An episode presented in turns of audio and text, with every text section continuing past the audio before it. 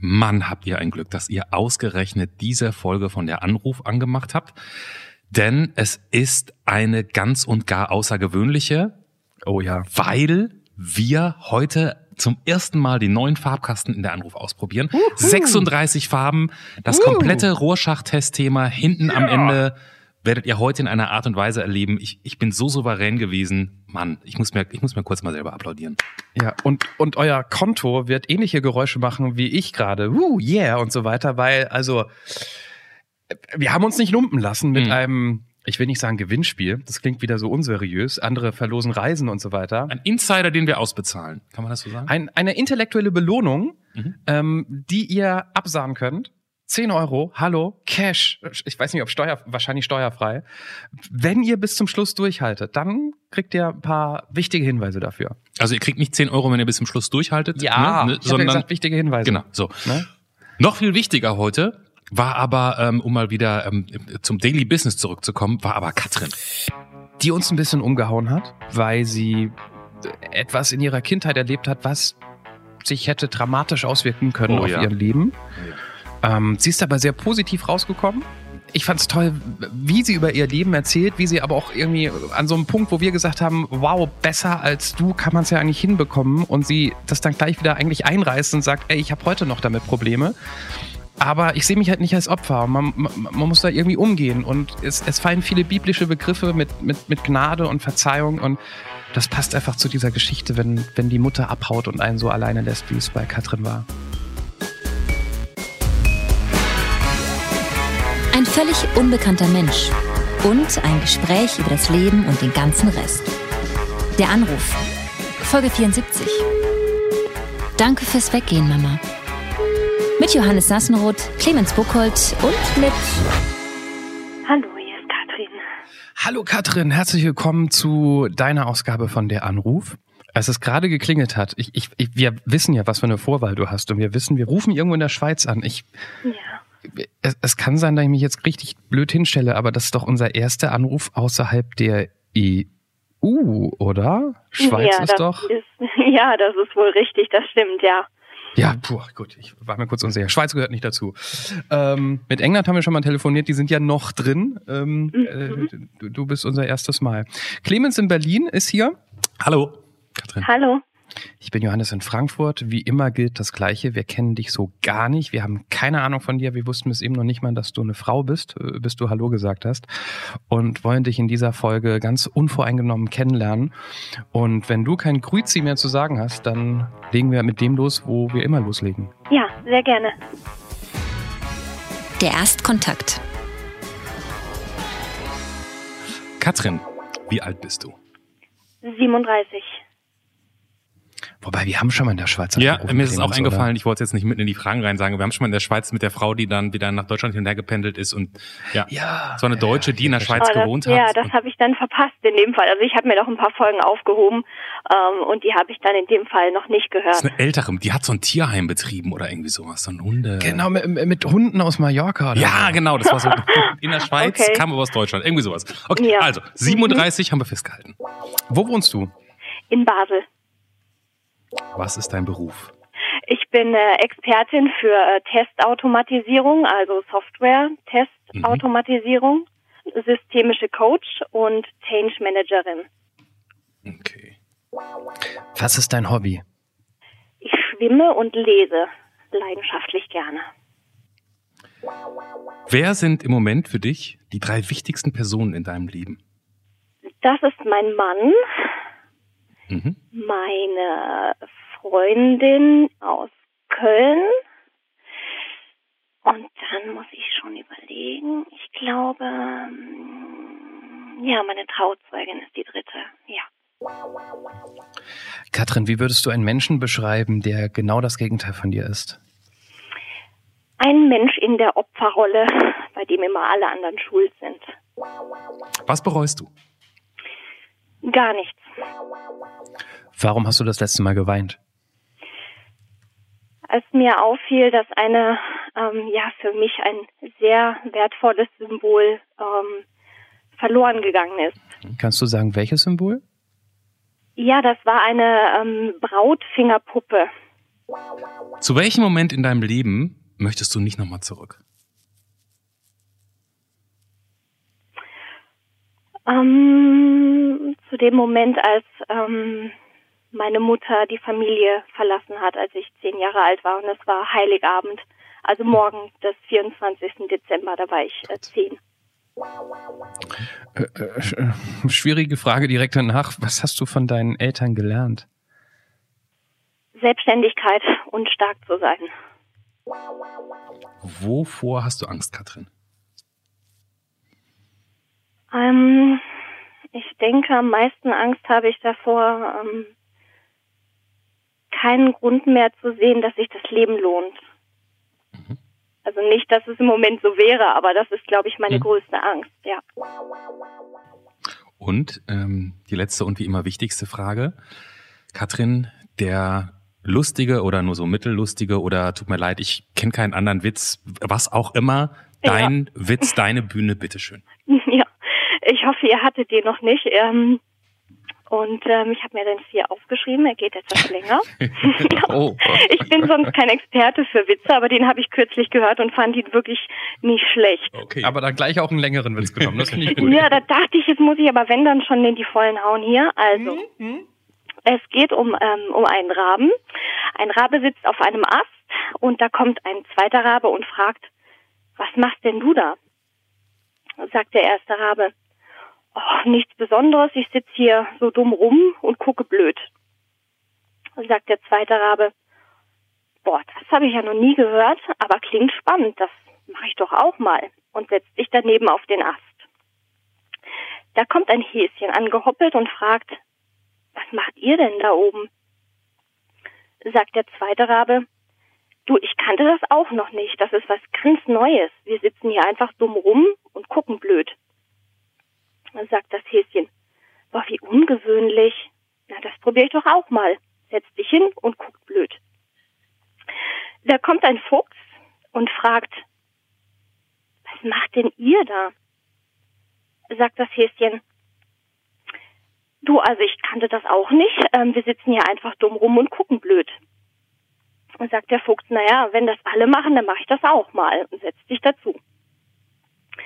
Da kommt ein Jäger aus dem Wald, er schießt den Fuchs, er schießt den Hasen und nimmt die beiden mit nach Hause. Da sagt der Rabe 1 zu Rabe 2, siehst du, dumm rumsitzen und blöd gucken, das funktioniert eben nur in einer höheren Position. ich sehe gespannt, wo der hingeht. Bis zum Schluss dachte ich auch, das hat mehr was von einer guten Nachtgeschichte für Kinder. Ja, ja. Schockierende Wendung. Ja. Ja. Ähm, ich möchte meinen Fehler vom Anfang der Folge gleich aufklären. Ähm, äh, Folge 34, Gehirntumor und andere Katastrophen, da haben wir unter anderem mit der Schweiz telefoniert. Das war eine ah, Doppelfolge. Direkt davor, wer neu ist bei ähm, der Anruf, direkt davor einer meiner Lieblingsfolgen, der Einbruch-Folge, ähm, die, die, also die Folge, die davor kam, ähm, wo jemand den Einbruch selbst miterlebt hat, als sie im Bett lag. Nur so viel dazu. Mm, okay, super. Muss ich mir auch noch anhören, ja.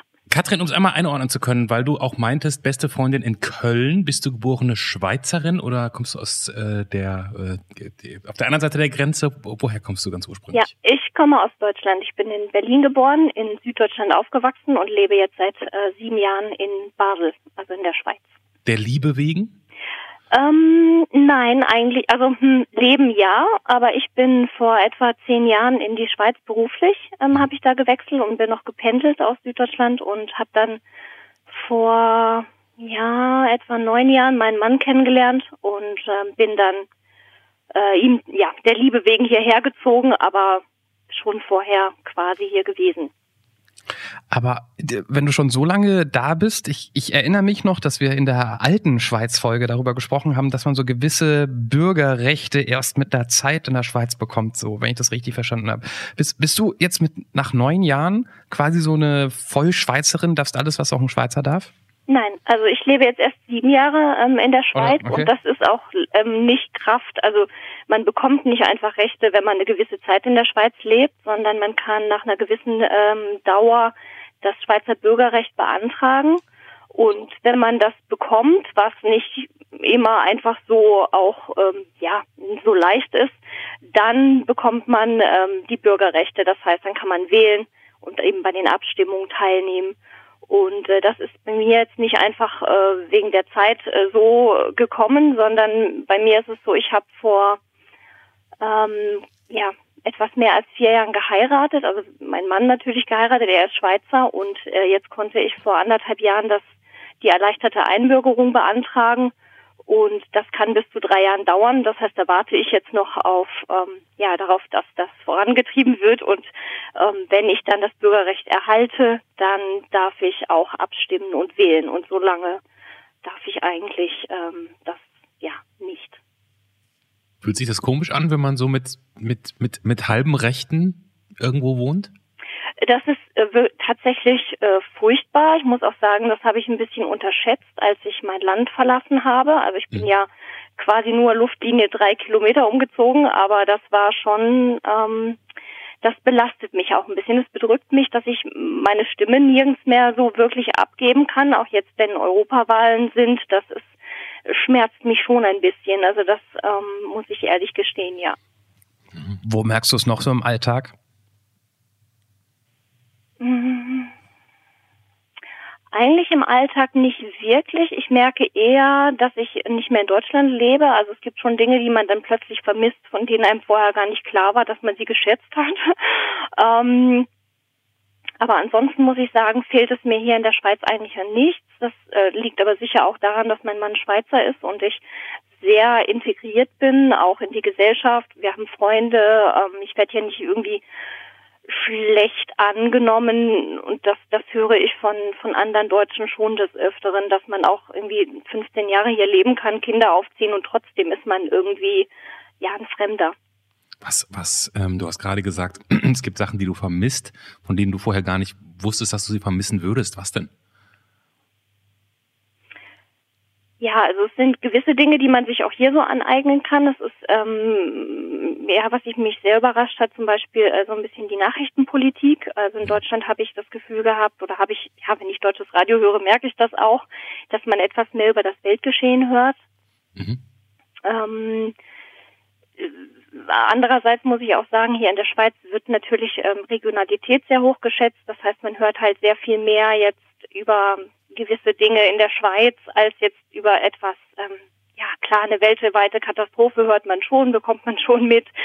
Ähm, aber ähm, ja, so tendenziell sind, glaube ich, 60 bis 80 Prozent tatsächlich ähm, Schweizer Geschehnisse, ähm, ja, Okay. Gut, ich meine, die Schweiz ist ja auch so ein riesengroßes Land, da passiert so viel, ja, da sind schon genau. mal 15 Minuten Nachrichtensendung ja. einfach voll. Ne? Also, naja, ich muss. Ich, also, verständlich. Also, ja, ich muss sagen, ich habe das wirklich am Anfang und ich belächle, ich erzähle die Geschichten natürlich auch im Bekanntenkreis sehr häufig. Ähm, mein Mann ist dann immer so ein bisschen leicht gesäu angesäuert neben mir, weil er sagt, das stimmt gar nicht, aber er merkt das selbst dann schon auch, wenn er es vergleicht.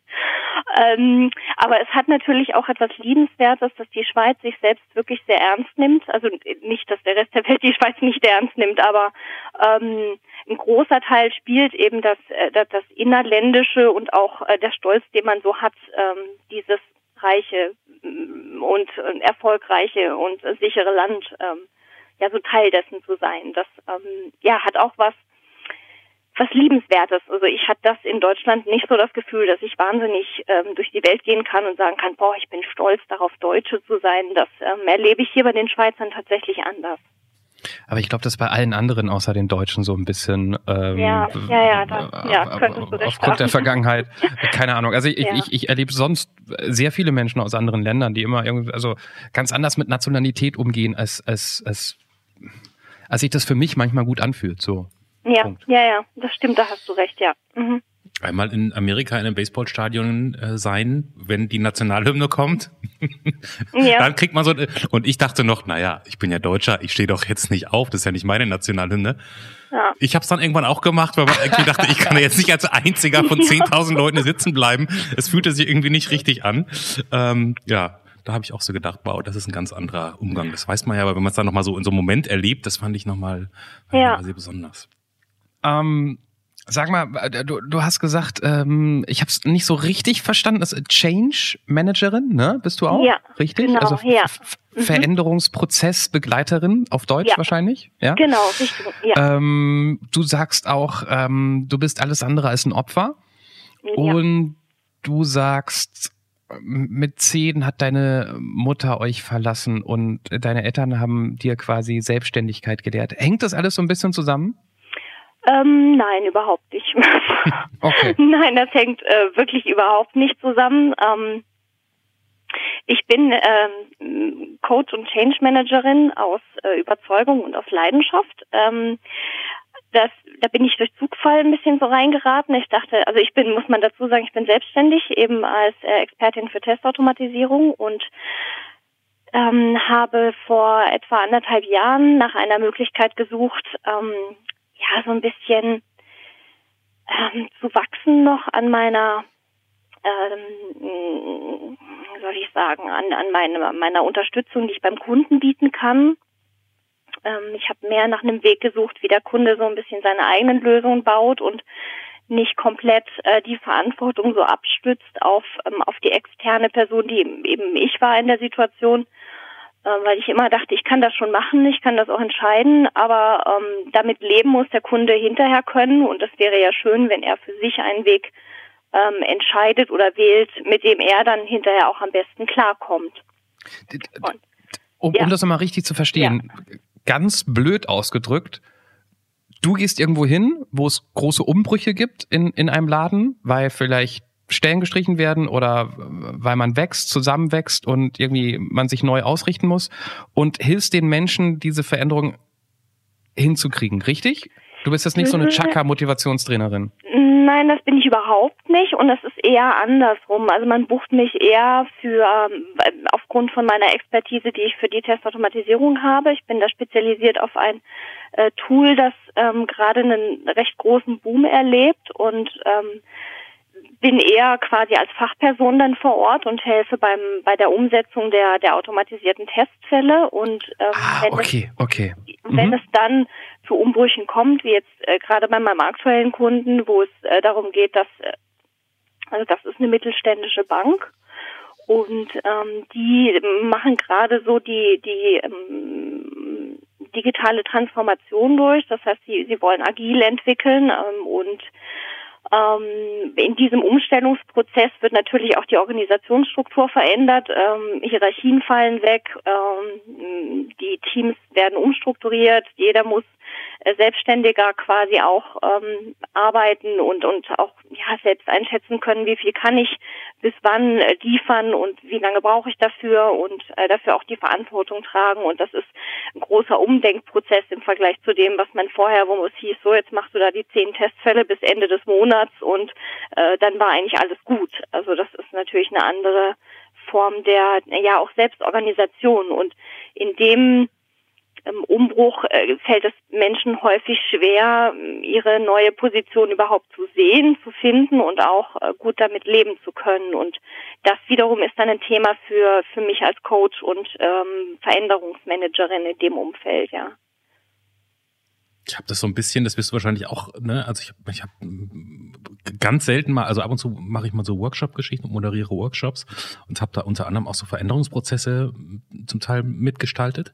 Und ich bin immer erstaunt, wie, also selbst, also sozusagen Menschen auf allen Arbeitsebenen, so, sobald es an ihren eigenen Beruf geht äh, und an ihre eigene Position und, und sich irgendwas verändern müsste, alle sind für Veränderung, aber es sozusagen hört genau da auf, wo es mich selber betrifft und werden ja. irrational mhm. und, und unfassbar ängstlich und dann mhm. daraus auch wieder aggressiv. Ist, ist, ist das das, was dir dann auch ja. sozusagen begegnet? Ja, ja, doch, das, das äh, begegnet mir häufig und ich muss auch sagen, was ich am, eigentlich, äh, ich finde, es gibt noch eine stärkere Stufe, das ähm, erlebe ich im Moment sehr häufig, ist dann dieses, ja, ähm, dass man diesen Unmut dann auch sehr offen äußert. Ne? Also mhm. dass man dann gar nicht, äh, also klar, ich meine, dass jeder Angst, wenn man ganz ehrlich, Veränderung ist für jeden Menschen erst einmal unangenehm. Wir wir mögen gerne ähm, gewohnte Abläufe, wir, wir wähnen uns gerne in Sicherheit, wir mögen bekannte Dinge und alles, was sich da verändert, ist erst einmal unangenehm. Ich würde gerne einmal einen Schnitt machen, ganz kurz, ja. und würde, ich, ähm, ich, ich erzähle jetzt mal ganz kurz was zu diesem zu diesem Podcast, ähm, zu dem, über den wir uns auch manchmal unterhalten, natürlich äh, nach, nachdem und bevor ein Gespräch läuft und dann äh, manchmal auch so im Großen und Ganzen. Ähm, und ich glaube, wenn man diesen Podcast hört, wird man vielleicht mitbekommen haben, dass wir am Anfang bei ganz bestimmten Geschichten reflexartig immer auf bestimmte Punkte gegangen sind und das später nicht mehr gemacht haben. Und das lag vor allen Dingen daran, wenn es um, wenn, wenn Leute irgendwie ganz große Krisen oder dramatische Momente in ihrem Leben erzählt haben. Ja. Ähm, und wir uns danach gefragt haben, sozusagen, wie oft müssen wir zu solchen Momenten, von denen man ja auch irgendwie schon gehört hat, ähm, und, oder ist es vielleicht viel spannender, was danach passiert ist und was das mit Menschen gemacht hat und so weiter und so fort. Mhm. In deinem Fall würde ich jetzt aber, weil das klingt ja eigentlich, also ich schreibe ja auch manchmal, ähm, klingt das ja eigentlich wie die Ausgangssituation für eine für einen ganz schlimmen Moment. Ich, ich würde noch mal, wenn du damit hingehen möchtest, ja. noch mal ja, zu diesem ja, Weihnachten. Du bist zehn, mhm. das ist der 24.12. und deine Mutter verlässt die Familie. Was ist, was ist denn da, was passiert, damit so ein Moment entsteht? Ähm, es ist so, meine Mutter war Alkoholikerin. Mhm. Und ähm, wir haben bei meiner Großmutter gelebt. Mein Vater war damals schon verstorben. Mhm. Also ich mm, war elf Monate alt, als mein Vater äh, gestorben ist. Und ähm, meine Mutter, ich und ähm, mein älterer Bruder, wir haben eben bei meiner Oma gelebt und meine Mutter hatte viele, viele, viele Jahre, also meine ganze Kindheit und auch davor schon Schwierigkeiten eben, also war schon Alkoholikerin und hat einige Entziehungskuren ähm, auch gemacht. Man muss dazu sagen, oder man muss dazu wissen, meine Oma war sehr herrisch. Ähm, sie, es gab da auch kein Pardon. Also was sie sagte, war quasi Gesetz und sie hatte auch meine Mutter so ein bisschen durchgepusht. Und bei der letzten Entziehungskur hat sie einen Mann kennengelernt, ähm, auch ein Alkoholiker, in den sie sich äh, verliebt hat und mit dem sie eine Beziehung führen wollte. Ähm, außerhalb der, ja, also meine Oma fand das keine so besonders gute Idee. Mhm. Und ähm, hat da auch ähm, ja sie darin nicht unterstützt und ähm, meine Mutter hat sich dann eben am Heiligabend entschieden, dass sie ähm, auszieht und mit diesem Mann ein neues Leben beginnt. Das das hat sie dann gemacht. Sie hat sich eben ja ein bisschen einen unglücklichen Zeitpunkt dafür ausgesucht. ähm, das, ja, das ist sehr wohlwollend formuliert. Sein ja. Können, ja. Aber ähm, ich muss ganz wirklich ganz ehrlich sagen, ich glaube, das hört man auch schon, wie ich die Geschichte erzähle. Jetzt rückblickend äh, bin ich mir ziemlich sicher, dass sie keine andere Wahl hatte äh, für sich und mhm. bin ihr auch wahnsinnig dankbar, dass sie die Stärke hatte, um uns zurückzulassen. Wow. Sie hätte uns ja auch mitnehmen können und dann wäre ich ganz bestimmt, hätte ich andere ähm, Chancen gehabt, als ich sie nach ihrem Weggang ähm, hatte und nutzen also, konnte. Ja.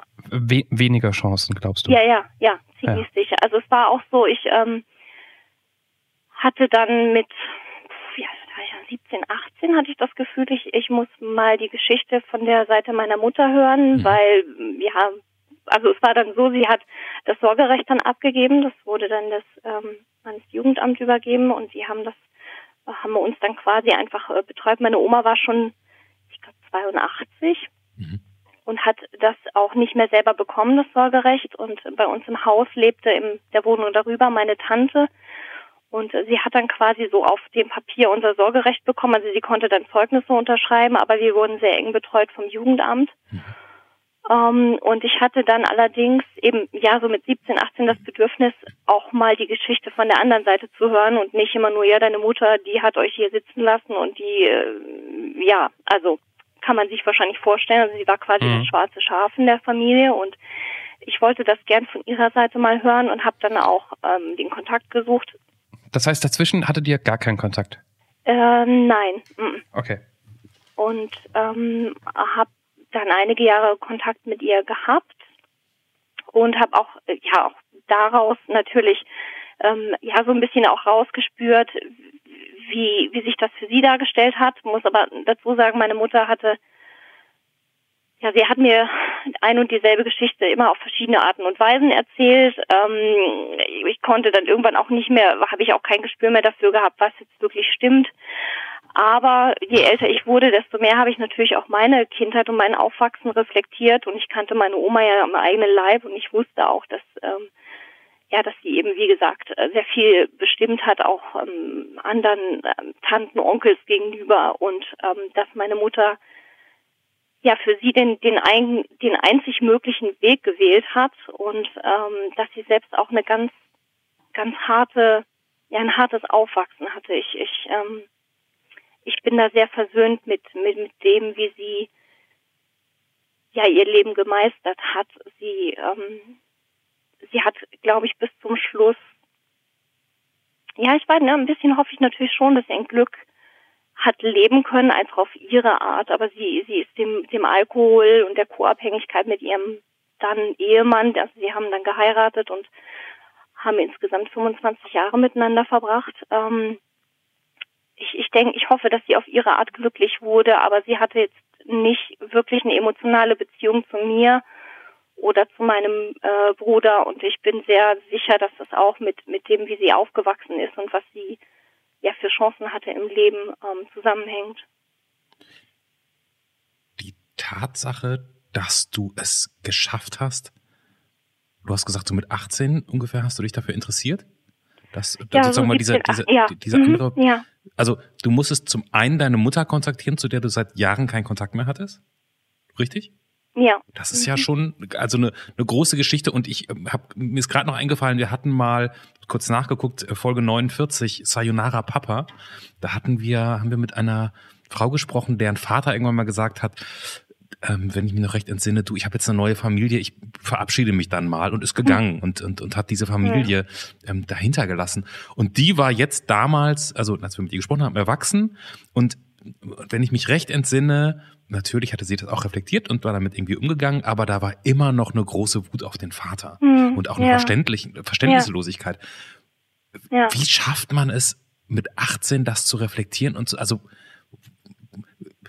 was bist du für ein Mensch, dass du das schaffst? Das ist ja eine außergewöhnliche Leistung für mich.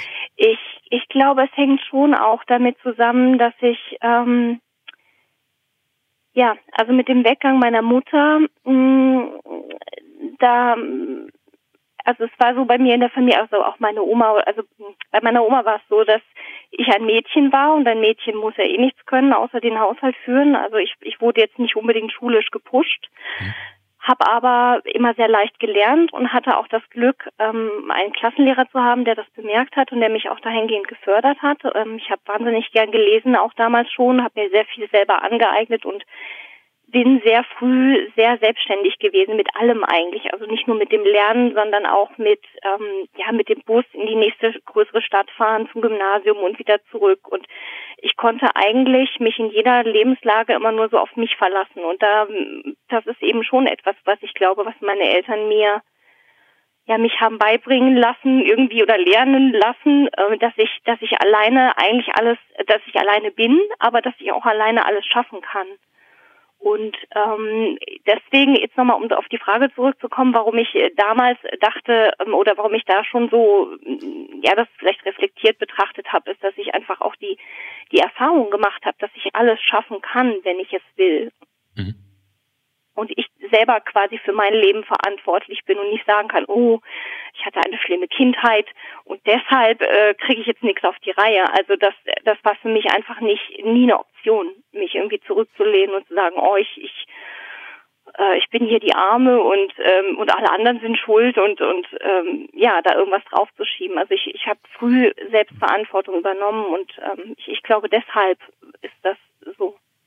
Aber das sind ja zwei unterschiedliche Dinge zu sagen, also auf der einen Seite zu sagen, ich bin nicht das Opfer, heißt nicht automatisch, dass man das ist ja fast schon Vergebung, finde ich. Ne? Das ist ja geradezu eine biblische Geschichte, wenn man es irgendwie ähm, so zusammenfassen möchte.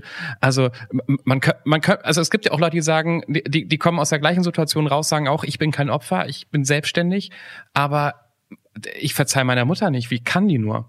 Ja, aber ich habe natürlich ihre Seite oder beziehungsweise ich habe natürlich meine eigene Erfahrung mit meiner Oma ja auch gehabt und habe daher natürlich auch schon gesehen, okay, es ist schon nicht alles so rosig mhm. und das war schon nicht alles ganz so freiwillig und ähm, ich habe mich wahrscheinlich auch sehr früh schon gefragt, wie sie das konnte. Also natürlich war so, als ich so mit 14 begriffen habe, dass meine ähm, Gut, er muss da noch dazu sagen, als meine Mutter ging, hat man das in, in, unserer Familie eigentlich nie angesprochen. Also das heißt, es wurde irgendwie totgeschwiegen. Also sie war einfach weg und wir Kinder wussten nicht, ob sie vielleicht doch wieder zurückkommt. Also eine Zeit lang war es auch so, dass ich immer noch nächtelang am Fenster klebte, weil ich dachte, sie kommt doch wieder, weil das ist ja vorher auch schon passiert, dass sie irgendwo im Suff, keine Ahnung, mit dem Auto gepennt hat und erst ein paar Tage später nach Hause kam. Ähm, aber als ich wirklich begriffen habe, dass sie uns zurückgelassen hat und dass sie das Sorgerecht abgegeben hat, da war natürlich schon auch Traurigkeit und Wut und auch äh, das Gefühl, war ich nicht gut genug. Also habe ich irgendwas falsch gemacht. Also ich war natürlich ein typisches Alkoholikerkind und habe ähm, Schuldgefühle gehabt und das Gefühl gehabt, ich bin ungeliebt, ich bin äh, wahrscheinlich ein schlechtes Kind gewesen und habe äh, hab, hab's nicht gut genug gemacht, sonst hätte sie uns ja mitgenommen. Also das, das war natürlich schon auch da. Aber ich habe auch eine eine Therapie gemacht. Das war allerdings erst später, also da war ich schon so 19 etwa. Also ja, erst als ich quasi, bei mir hat sich so ein Extrem gezeigt in einer komplett anderen Situation. Also ich habe mich da von einem von einem Jungen getrennt und der hat mich dann so beschumpfen und dann hatte ich plötzlich Angst, dass ich dem auf der Straße begegne und bin dann äh, in eine Therapie gegangen deshalb und habe natürlich dadurch aber auch die Kindheit nochmal aufgearbeitet. Also das war natürlich schon auch. Also ich habe das nicht zack irgendwie allein begriffen und äh, war dann da, sondern ich musste da schon ein paar Jahre auch ähm, auch durchgehen und auch lernen, mir selbst Leid zu tun. Also dass das für mich als Kind schwer war, dass ja, dass dass ich das Gefühl hatte, ich bin für meine Mutter verantwortlich und ich war erst zehn Jahre alt. Also das gab es ja, schon, ja. ja. Äh, kann ich zum Glück nicht nachvollziehen. Doch nachvollziehen, aber ich kann es zum Glück nicht. Nein, ich kann es verstehen, aber ich kann es nicht nachvollziehen, weil ich zum Glück nie in so einer Situation war. Ja. Aber ich kann auch nur erahnen, wie schlimm das gewesen sein muss, ähm, die Hoffnung gehabt zu haben, dass sie immer noch zu kommt. Ich sehe das bei meinen Kindern, wie die sich freuen, wenn die Mutter oder wenn ich auch ähm, ja. nach zwei, drei Tagen mal wieder komme, ja. ähm, weil man sich schon fehlt und, und noch nicht mal diese ja. diese Gewissheit haben, was jetzt eigentlich ist. Ich meine, mit zehn kann man schon, glaube ich, ganz schön viel verstehen. Aber wenn die fehlt, ist, glaube ich, auch schwierig. Aber ähm, kam ja bei dir auch schon rüber. Ich frage mich die ganze Zeit, weil wir so drüber reden, dass du, also ich habe es jetzt einfach mal so in den Raum geworfen. Es stimmt schon, du hast deine Mutter verziehen. Ja. Es war eigentlich für deine Mutter, für dich auch das Beste, was passieren konnte, Absolut, dass sie gegangen ja. ist? Keine Frage, ja. Das klingt so ein bisschen, als ob man noch fragen muss, Hast du, kannst du deiner Oma verzeihen für all das, was passiert ist? Doch, ja. Ich, das ist für mich geht das ein bisschen in dasselbe. Auch meine Oma hatte ähm, hatte es selbst nicht leicht. Also sie war ist 1930 geboren und war ein uneheliches Kind. Ähm, auch daraus habe ich viel gehört. Also sie ist natürlich auch im Krieg äh, groß geworden und hat hat viel erlebt dort. Ähm, ich bin sicher, dass sie selbst auch ihre Geschichte hatte und dass da viel, viel kaputt ging früher. Also ich habe noch bei ihr gelebt, auch als sie dann verstorben ist.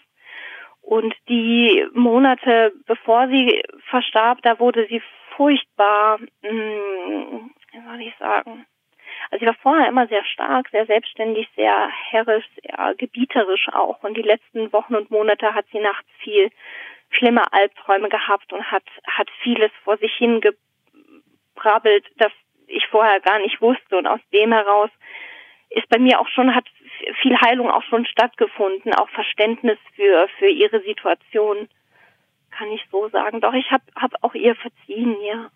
Doch, kann man schon so sagen. Und das ist auch eben, wie ich vorhin sagte, aus allem ist etwas, war, ist etwas Gutes gekommen. Also ich, ich bin meiner Oma auch dankbar, dass sie mit über 82 dieses Los noch quasi angenommen hat, zu sagen, boah, jetzt habe ich hier die zwei Kinder an der Backe und ähm, sie ähm, konnte damals auch schon nicht mehr richtig gehen. Also es war für sie sicherlich auch kein Zuckerschlecken. Also ähm, ja. Ich bin, ich bin immer so ein bisschen skeptisch. Das erleben wir ja öfter, wenn hier Leute ähm, sowas sagen wie, ich bereue gar nichts oder das ja. müsste so kommen, dann bin ich heute ja. da bin, wo ich bin. In deinem ja. Fall kann ich sehr gut nachvollziehen. Ähm, ähm, weil du das Wunder geschafft hast, diese, dieses, also ich meine, das ist ja auch ein, ein schweres Kindheitstrauma fast schon. Doch, ähm, doch, ja, ja. Ne? Also das ist es ganz klar. Also dass das du jetzt schon, mit Abstand da, dass, dass, also wie Johannes sagt, also so, so verständnisvoll und, und auch mit, mit so viel Gnade und so viel ja ja, so viel Verständnis auf diese Zeit guckst und, äh, und, und ganz andere Gefühle da, da entwickelt hast, als es viele andere ja, Leute haben. Ne? Das, das habe ich schon, aber ich kann vielleicht, ähm, ich kann es noch ein bisschen relativieren. Vielleicht auch, ähm, ist es, ich, ich kenne das selber ja auch, ich bin ja manchmal auch skeptisch, wenn ich dann höre, oh ja, alles Friede vor der Eierkuchen. Mhm. Das ist es natürlich schon nicht. Also Ähm, dass ich heute verheiratet bin, ist für mich ein, ein großes Glück und ein großes Wunder. Ich habe unheimliche Schwierigkeiten mit Bindung, äh, mit Verbindlichkeit, mit Vertrauen, ähm, Verlustängste, ganz furchtbar. Ähm, ich habe aufgrund dieses Traumas ähm, ab und zu vollkommen unkontrollierte Momente, in denen ich mich fühle wie ein kleines Kind. Also das ist schon nicht so, dass man das einfach abhakt. Mhm. Also ich, ähm, das ist, da sind, sind schon Wunden, die, die ein, ein ganzes Leben lang eigentlich begleiten und ähm, es hilft, wenn man dem gewappnet ist oder wenn man ja damit umgehen lernt, aber ich bin auch, ich bin da noch lange, also ich werde mein ganzes Leben lang werde ich immer wieder Situationen haben, in denen ich vollkommen ja.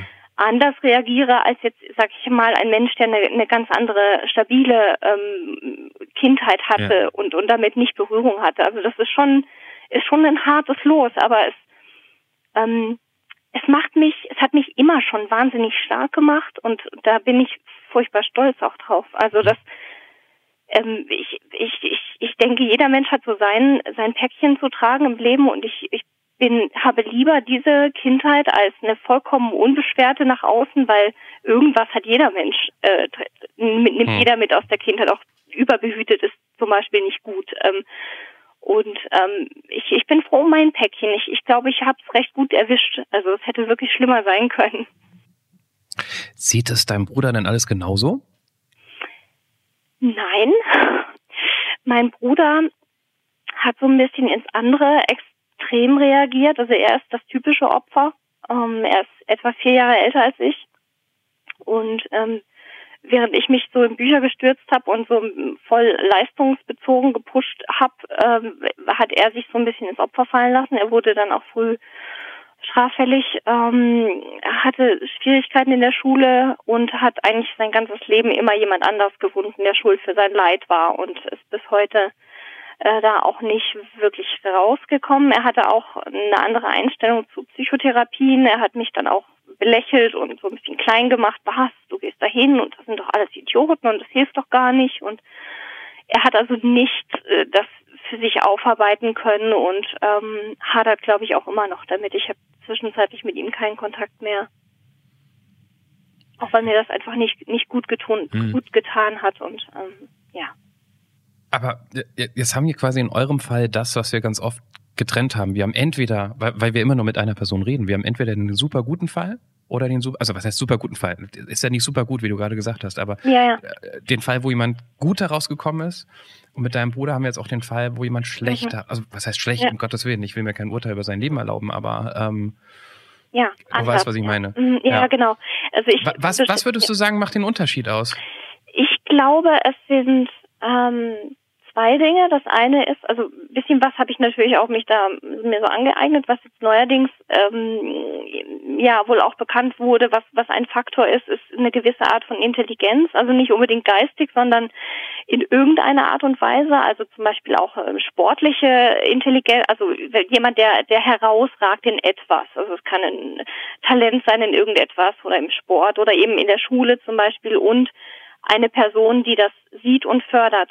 Also jemand, der mh, mm, ja, der einen darin unterstützt oder auch bestärkt und einem auch zurückspiegelt, dass das gut ist. Also ich hatte so jemanden in der Schule, eben, ich vorher schon sagte, jemand, der gemerkt hat, hey, die ist gut in Mathe und die kann was und die muss aufs Gymnasium, ähm, sonst wäre ich auf der Hauptschule auch gelandet.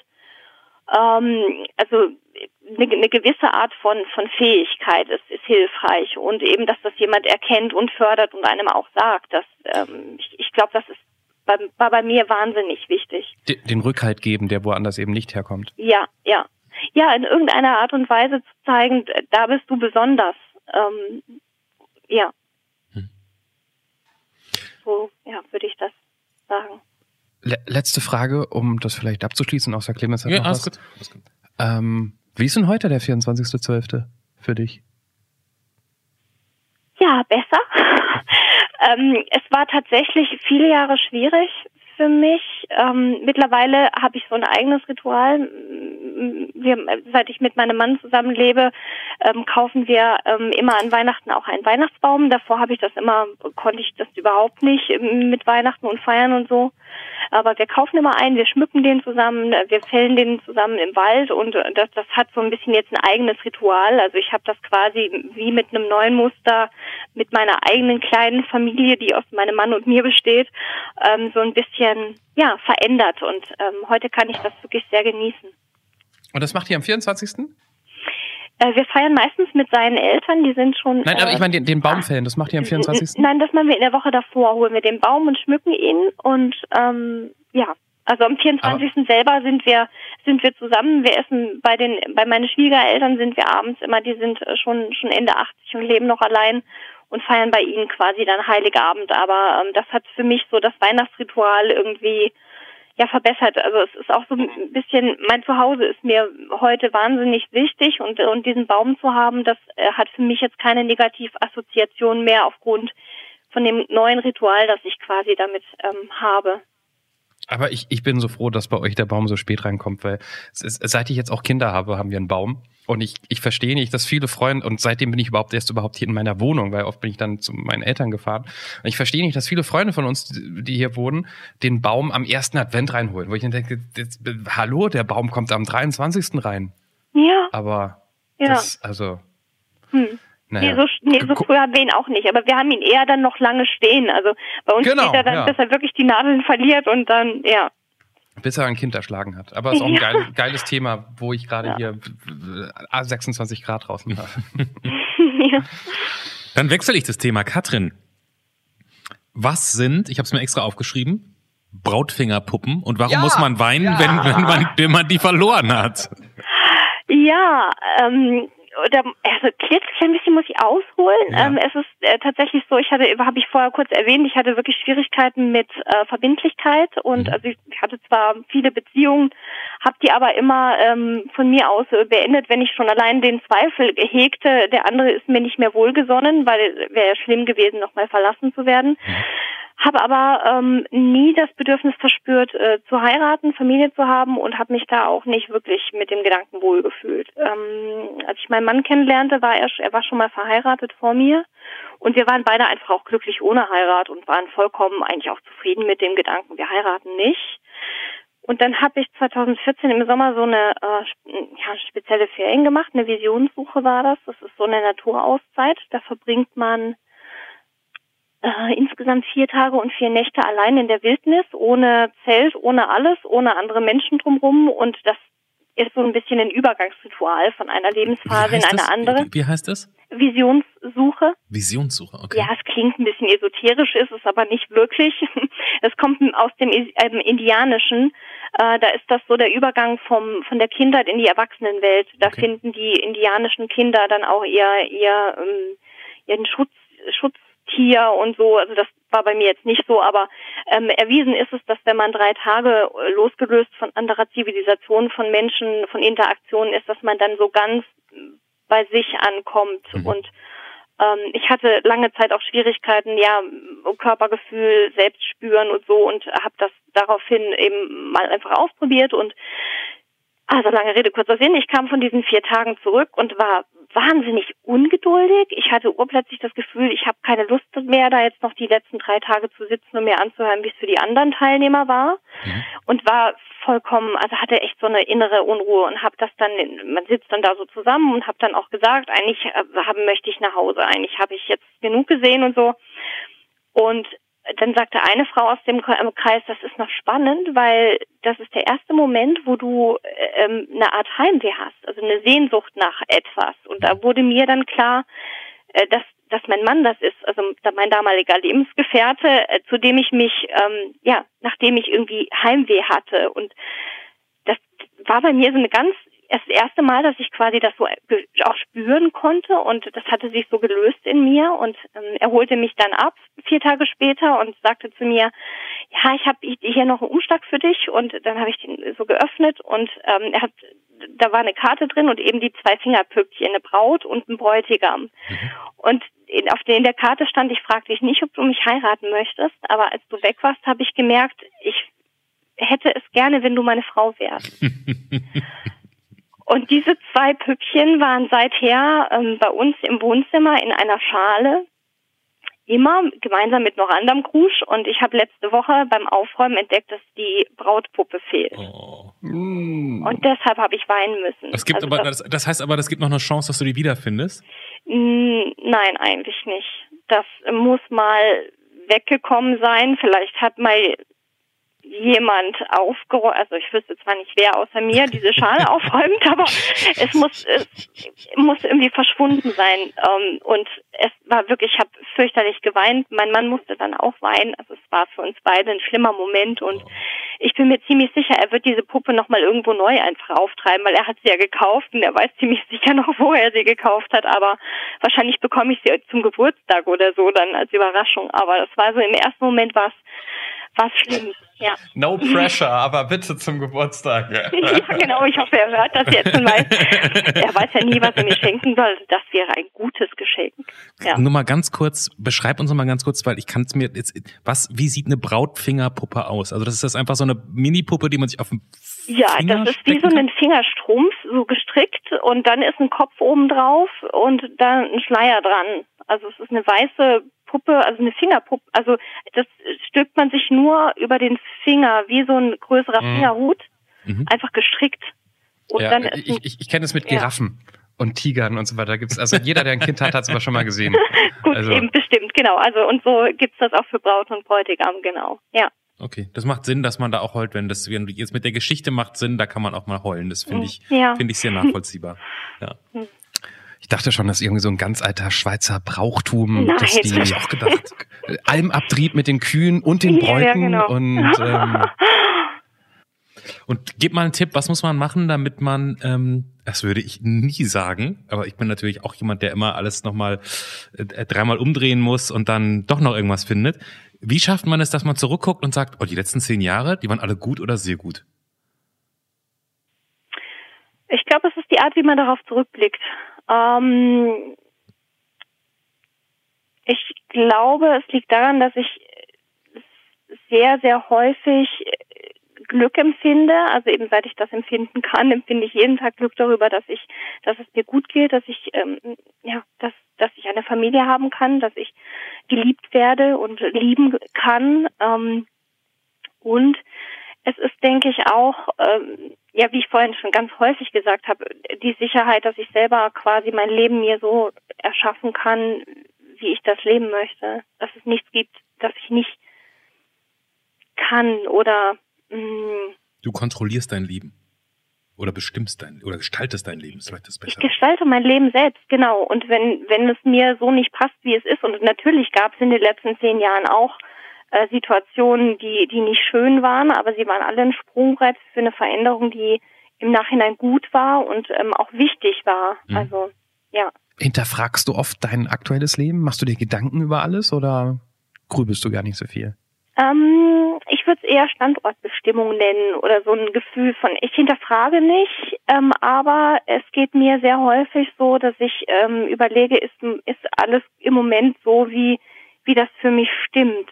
Ähm, also nicht so, dass ich denke, oh super, jetzt ist hier wieder Freitag, jetzt muss ich mal gucken, stimmt noch alles, Kontostand, Liebe und so, äh, sondern es ist mehr so ein, mm, ich, ich gehe regelmäßig in die Natur so ein bisschen allein, also im Wald spazieren, das ist manchmal nur eine halbe Stunde, aber da kommen mir häufig so Gedanken äh, in den Sinn, äh, Dinge, die gerade sich nicht gut anfühlen oder ähm, Dinge, die sich gerade gut anfühlen und so habe ich automatisch eigentlich wirklich regelmäßig so einen, so einen Blick darauf, wie mein Leben gerade ist und was gerade nicht gut ist. Und durchaus ist es oftmals über Monate hinweg, gibt es einen Bereich in meinem Leben, wo ich denke, boah, das ist irgendwie nicht gut.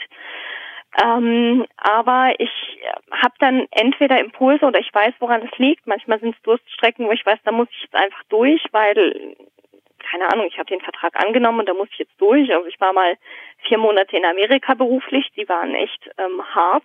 Ähm, und da habe ich aber gewusst, das hast du angenommen, das machst du jetzt, ziehst du jetzt durch und habe wahnsinnig viel gelernt hinterher, aber es war eine bittere Zeit. Ähm, und so gesehen, ja, ich, ich gucke sehr oft auf mein Leben und schaue, stimmt das so für mich? Also hauptsächlich, das ist eigentlich die einzige Frage, die ich mir immer stelle, passt das für mich? Weil ich mir eben sicher bin, dass es den Menschen in meinem Umfeld nur dann gut geht, wenn, wenn ich auch gut auf mich selbst schaue. Was? Es das ist eine gute Grundidee. Ich denke ja immer, oder meine Theorie ist, dass Glück auch ein bisschen damit zusammenhängt, wie viel man nachdenkt und wie viel man fragt, hinterfragt. Weil ich, ich würde sagen, ich bin ein glücklicher Mensch. Also vorgestern hat meine Freundin äh, erst zu mir gesagt, du bist nie, nie schlecht drauf. Warum eigentlich? Weil du halt so ein wahnsinnig oberflächlicher Typ bist, Johannes. Ja, habe ich auch gesagt. Ich hab, ich, weil, ich, weil ich irgendwie emotional stumpf bin, habe ich gesagt. Und weil ich viele Emotionen nicht verstehe. Nein, aber ich, also ich merke, dass ganz viele Leute sich so oft Fragen stellen, so wie zum Beispiel, wenn Leute zu mir sonntags sagen, und hast du Bock, morgens in die Arbeit zu gehen? Die Frage stelle ich mir gar nicht. Ja. Also natürlich macht mich die Arbeit nicht nur glücklich, aber ja. ich, ich, ich, also prinzipiell schon, sonst würde ich da nicht hingehen. Und die Frage stelle ich mir nicht. Ich, ich frage auch nicht. Wer fragt dich denn, wer fragt dich denn sowas? Zum Beispiel meine Freundin Ach so, und auch andere ja. Leute, ja. Aber es kann, vielleicht hängt das auch damit zusammen, man, sagt man zwar vielleicht nur blöd, aber das gibt's wirklich. Also ich kenne auch Menschen, die zum Beispiel permanent sich vergleichen mit anderen, die denken, oh guck mal, Mhm, der hat ein ja, größeres ja. Auto oder oh nee, Ja. guck mal, die Wohnung ist größer. Ähm, ich vergleiche eigentlich nicht so sehr, nicht so gerne auch. Also gar nicht, weil ich denke, andere haben was anders, sondern da ist vielleicht aber auch meine Biografie ein bisschen schuld dran, dass ich denke, ich, dass das, was mich bestimmt und, und die Haltung, die ich habe in der Welt, die ist so grundverschieden von den meisten Menschen, die man so, denen man so begegnet, dass ich mich auch gar nicht vergleichen kann. Also jetzt nicht in einem über, überheblichen Sinne, sondern ähm, ich, ich, ich, ja, ich äh, mache mir nichts aus, aus, aus Wertgegenständen oder so, oder ich, äh, ja, habe auch ein ganz äh, eigenes Verständnis von, von, von meiner Ehe und von Liebe und von Partnerschaft. Also ich bin mir, bin mir sicher, dass für, für mich jetzt unser Zusammensein von mir und meinem Mann genau das genau richtig ist und wir das jetzt auch halten können. Aber wir haben uns in den letzten zehn Jahren beide stark verändert und ich bin mir wohl bewusst, dass das auch nicht mm, immer in dieselbe Richtung gehen muss. Also da, Mhm. da habe ich halt auch eine sehr radikale Einstellung. Wenn ich merke, dass das geht nicht mehr in dieselbe Richtung, dann würde ich äh, würde ich einander freigeben wollen und äh, das schon allein das widerspricht den meisten Menschen, also dem, der Vorstellung von Glück, dass man denkt, oh ja, jetzt stimmt's gerade, aber vielleicht ist es in einem Monat anders und dann würde ich mir schon wünschen, dass er mir, dass er dann quasi das Weite sucht und sein Glück woanders findet. Also Aber Ja. das mit dem Vergleichen, mit dem Vergleichen zu anderen Menschen finde ich einen guten Punkt, weil man findet immer jemand, der irgendwie in Anführungszeichen besser abschneidet oder so. Das habe ich selten. Das Einzige, wo ich gerne mal vergleiche und wo ich mich genauso beruhige wie du, ist äh, in Sachen Podcast. Dann denke ich mir so, verdammt, jetzt hat ja, ja. äh, äh, wie heißt sie, Palinski, ähm, wie heißt sie? Äh, Palina Roschinski. Genau, jetzt hat die auch einen Podcast und redet mit Menschen und sie ist natürlich berühmt. Natürlich geht der Podcast durch die Decke.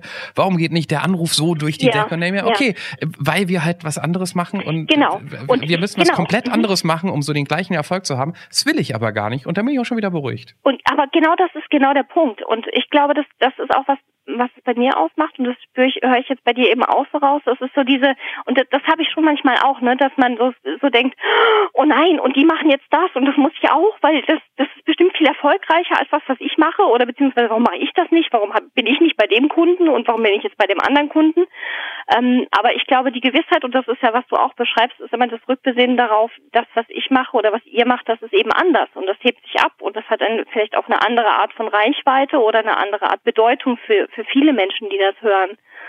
Und ähm, der Erfolg zählt sich ja auch nicht nur durch, ja, durch, durch Likes, Links oder mm, so, sondern ähm, das, das, äh, ja, ähm, wenn man euren Podcast hört, dann spürt man ja auch, dass ihr hinter dem steht, was ihr macht, genauso wie ihr es macht und nicht anders. Und ähm, das wäre ja auch nicht glaubwürdig, wenn ihr jetzt etwas nacheifert, was andere machen, nur in der Hoffnung, dass es irgendwie zu mehr Erfolg führt.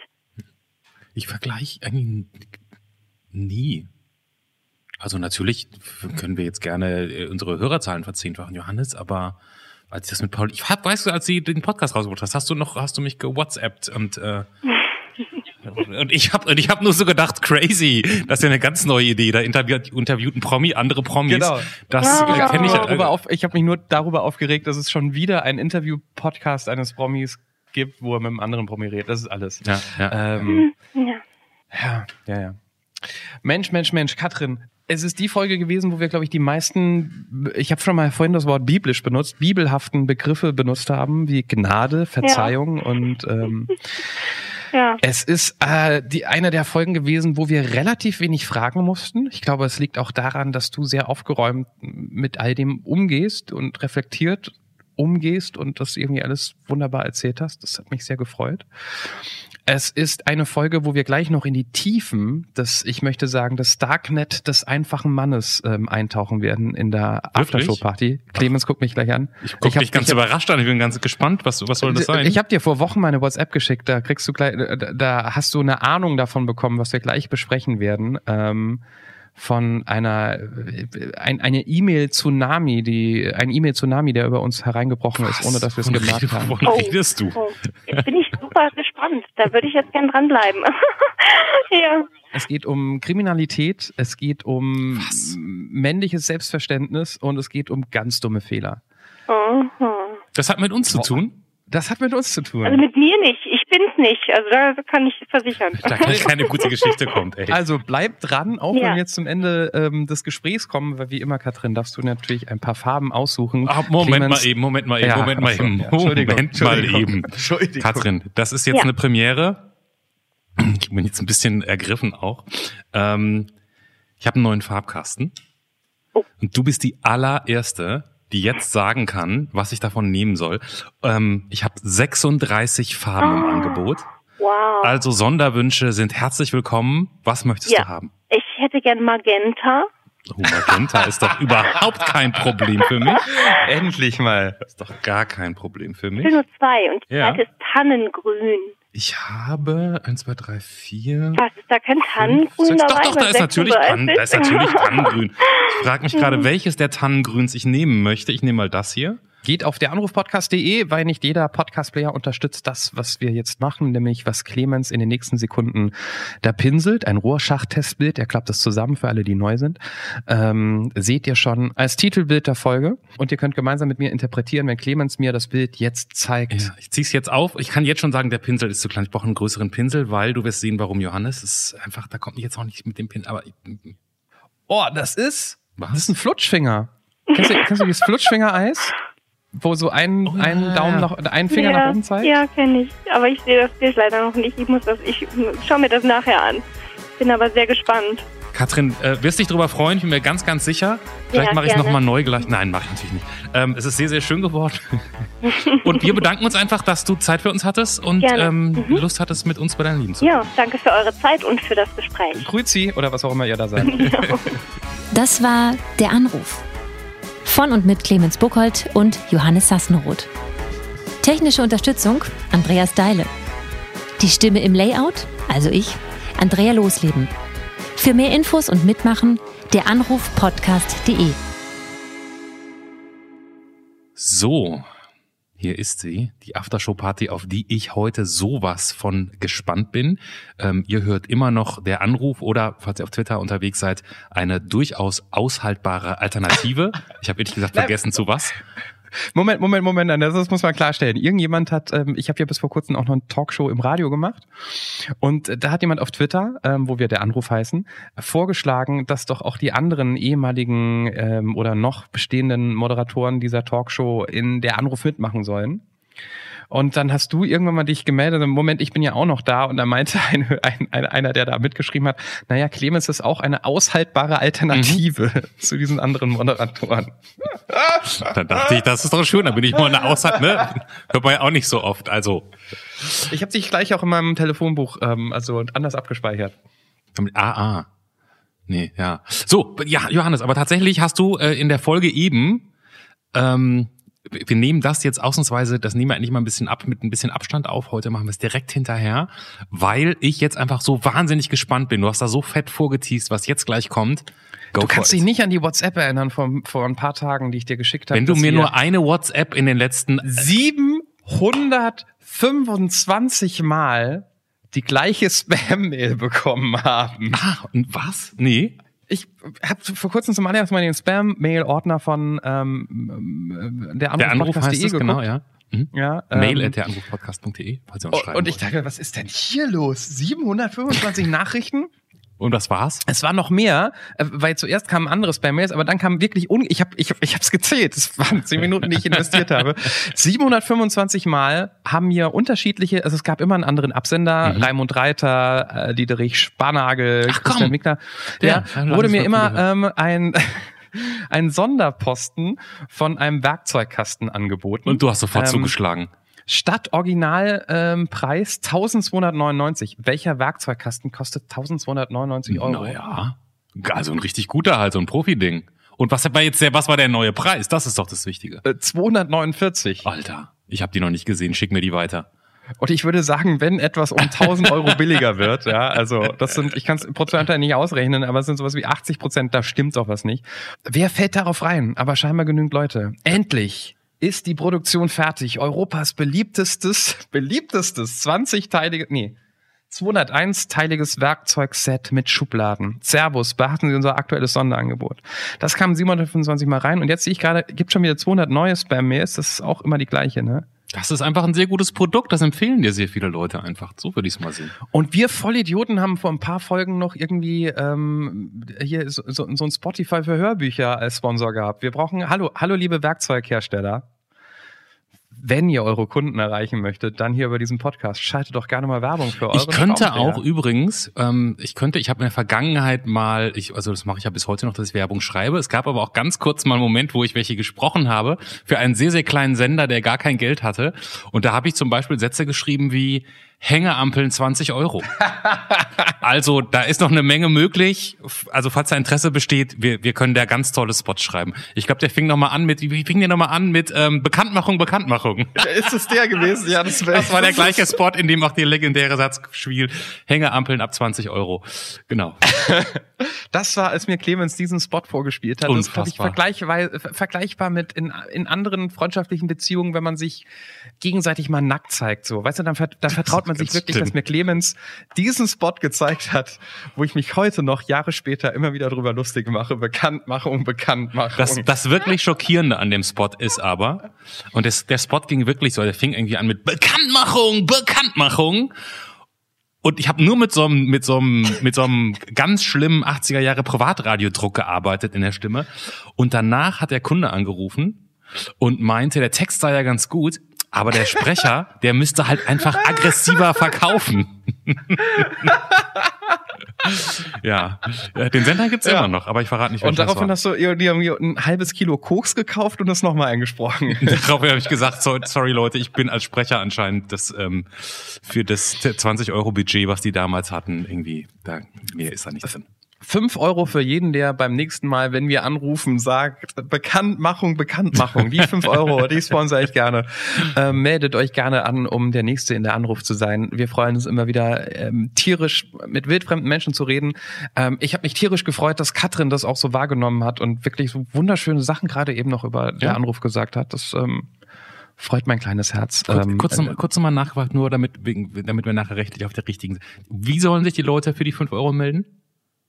Beim Anmelden Bekan oder wenn wir sie anrufen, sollen die dann rangehen und sagen Bekanntmachung, Bekanntmachung? Ja, wenn jemand, wenn jemand rangeht, wenn wir anrufen und der erste Satz ist Bekanntmachung, Bekanntmachung. Geil. Dann komm, dann gebe ich 10 Euro. Ja, da sind wir dabei. Da, da, da, das hauen wir raus. Da, bin, ja, ja, super Idee. Also, falls es wirklich jemand gehört hat, ich, also rein statistisch brechen die Leute ganz oft Folgen ab. Das ist nein, nicht nur bei uns, nein, sondern nein. insgesamt. Wenn man merkt, dass es aufs Ende zugeht, falls ihr bis hierhin durchgehört habt, Jetzt gibt's ähm, ausnahmsweise sogar mal Geld bei der Anruf. Also wer sich, wer sich, jetzt nicht auf der anrufpodcast.de anmeldet, mehr fällt uns nicht ein. Ähm, bis zum nächsten Mal. Ciao.